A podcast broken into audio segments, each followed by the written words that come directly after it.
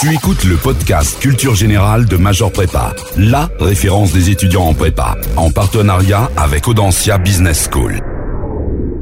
Bonjour à toutes et à tous et bienvenue dans ce nouveau podcast Major Prépa en partenariat avec Audencia Business School qui traite de la mémoire, le thème de Culture Générale 2019 des secondes années.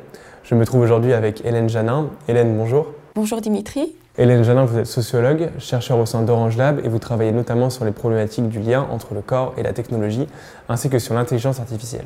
Troisième et dernière partie de ce podcast consacrée au lien entre mémoire et technologie, dans lequel nous allons tenter d'évaluer les risques, mais aussi les opportunités que constituent les nouvelles technologies pour notre mémoire humaine et donc naturelle. Irait-on vers un homme sans mémoire, puisqu'on voit qu'on délègue de plus en plus des fonctions de mémorisation à nos machines et que notre cerveau se modifie?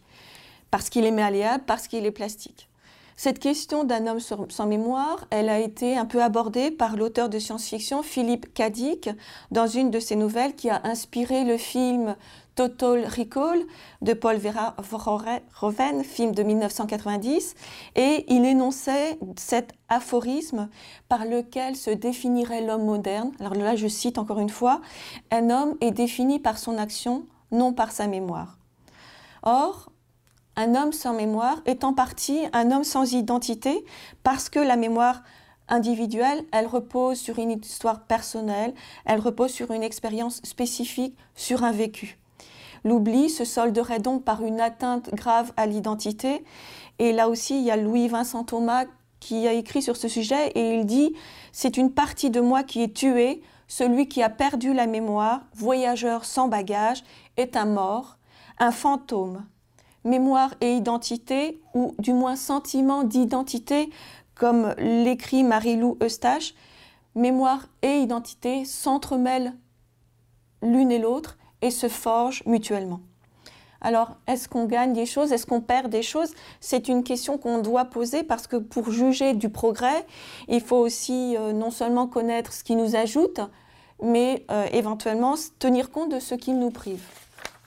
Alors en fait, on peut dire que le besoin de savoir a été remplacé par la capacité de trouver, peut-être même au, point tel que on se dispense même de, tenter de mémoriser. Donc il ne s'agit presque pas pour nous d'utiliser cette mémoire, mais de savoir repérer l'information recherchée. Et toutes ces technologies ne rendent pas compte de sentiments vécus, de sensations vécues, et finalement nous limitent à certaines sensations très limitées, qui sont celles par exemple de la satisfaction de trouver une information au détour d'une recherche, euh, par exemple sur Internet. Alors, ces technologies de la mémoire, je pense qu'il est important aussi de les questionner au regard d'un cas très spécifique qui est la maladie d'Alzheimer. pourquoi? Parce que c'est une maladie qui est généralement associée à des troubles de, la mémoire, même si après il y a des cas très spécifiques et particuliers, et qui soulève un enjeu, qui est un enjeu de société, qui est celui du vieillissement dans nos sociétés.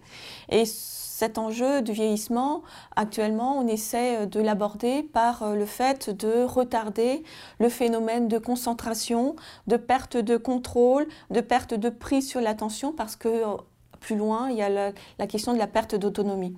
Et ces nouvelles technologies et des applications qui y sont lieu, par exemple des, des jeux, peuvent parfois stimuler la mémoire et donc aider et apporter un bénéfice certain dans la préservation de certaines fonctions cognitives.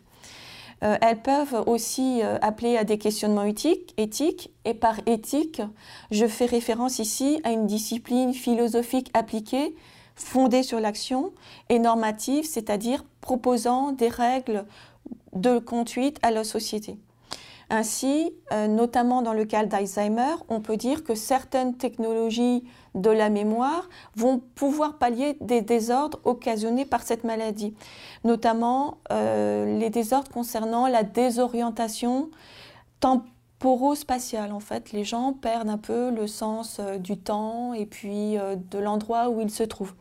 Et donc, il y a des technologies d'assistance dans ce domaine, ce qu'on a appelé aussi des gérontechnologies, qui peuvent euh, nous aider, mais qui peuvent aussi poser des questions. Typiquement, l'utilisation du GPS dans le cas de la maladie d'Alzheimer peut être très très utile parce qu'il permet de repérer la personne qui peut-être va être en errance quelque part dans l'espace public, mais inversement, il pose la question de savoir comment recueillir le consentement d'une personne euh, qui, sans son consentement, serait surveillée euh, à son insu et sans qu'elle en ait conscience. Or, on sait que la capacité à recevoir le consentement de la part d'une personne atteinte d'Alzheimer peut être parfois euh, difficile, ne serait-ce que parce qu'elle n'a pas forcément les capacités langagières ou toute la clairvoyance pour cela. donc, je vais peut-être pour conclure, hein, euh, on a un peu abordé différentes choses, euh, les relations de, des technologies à la mémoire, le fait qu'on déporte ces fonctions de mémorisation aux mémoires artificielles et que ça introduit une euh, espèce de technosymbiose dans notre société. Et donc, ça veut dire aussi que ces technologies ne sont pas neutres, que ce sont des artefacts qui sont le produit de notre volonté, des choix qu'on a faits, et ils sont le résultat donc de notre activité humaine, sociale, et ils naissent d'une intention. L'objet technique, il a été souvent presque toujours au service d'un projet, d'une finalité qui peut être la satisfaction d'un besoin, d'un manque, le développement d'une capacité, justement, pour pallier euh, euh, des, impossibilités à faire maintenant pour améliorer la condition humaine et sa capacité à évoluer avec son environnement technologique. Mais on ne mesure pas toujours, au moment de l'introduction de ces nouvelles technologies, l'impact qu'elles vont avoir et euh, leur effet sur l'individu, le lien social et sur la société. Et celle-ci oh, est de plus en plus saturée par ces objets. Et donc, je pense qu'il est absolument euh, nécessaire et pertinent de les analyser et de les questionner afin de ne pas se trouver dépossédé par notre euh, environnement ambiant et d'être embarqué dans ce flux dont j'ai parlé et de pouvoir retrouver cette capacité réflexive qui est le propre de l'être humain.